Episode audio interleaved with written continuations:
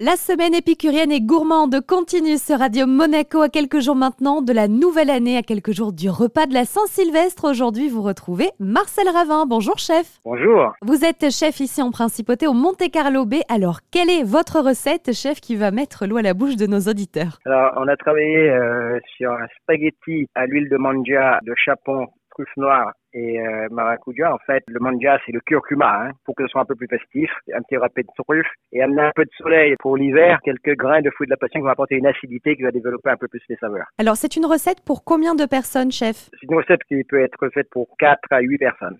Pour 4 personnes, il faut compter 400 grammes de spaghettis, euh, 2 suprêmes de chapon, 100 grammes de poitrine fumée, si on peut trouver de la pancetta ou du guanciale, 3 jaunes d'œufs, poivre noir, un verre de vin on peut mettre du vin jaune comme on peut mettre aussi un petit verre de sauterne, 40 grammes de pecorino râpé, du parmesan et de l'huile de manja. Et l'huile de manja, on peut le trouver euh, bien sûr ou au Monte Carlo Bay ou au Madawan, pour ceux qui ne peuvent pas le trouver dans les supermarchés parce que c'est une huile que j'ai composée. Et deux fruits de la passion. Ça y est, on a bien tous les ingrédients. Quelles sont les étapes à suivre maintenant? Bon, le suprême de chapon, c'est facile. Il faut les assaisonner de sel de poivre. Ensuite, on va les rôtir à la poêle avec un petit peu d'huile de pépins de raisin ou d'huile d'olive de cuisson. Et on va faire rôtir ça côté peau, bien coloré, et passer au four, dans un four préchauffé à 160 degrés pendant 6 minutes. Après, une fois que ce chapon est cuit, vous le laissez de côté reposer. Pendant ce temps, vous mettez votre casserole d'eau pour pouvoir euh, cuire vos spaghettis. Vous les goûtez, mais vous gardez un peu de l'eau de cuisson des spaghettis. Vous prenez à nouveau une poêle et vous mettez les dés de lardon dans cette poêle que vous faites tomber comme ça, qui puisse un peu cracher le gras de cuisson du lard.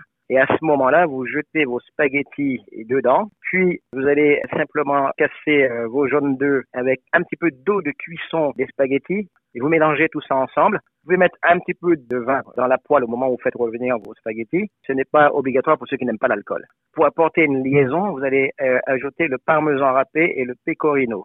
Ensuite, vous allez arroser ça d'huile de manja. Le chapon, il est émincé mettez tout ça avec les pâtes et ensuite vous râpez le pecorino par-dessus et vous l'arrosez à nouveau d'huile de manja quelques grains de fruits de la passion par-dessus comme ça et vous servez cela euh, au centre de la table. Eh bien, merci beaucoup euh, Marcel Ravin pour cette belle recette qui nous a tous mis l'eau à la bouche et surtout passé de très belles fêtes. Merci à vous aussi, je vous souhaite de très belles fêtes. À l'occasion donc de cette semaine très gourmande pour préparer l'année 2021, eh bien vous retrouvez toute la recette et les étapes, le dressage et les ingrédients sur radio-monaco.com.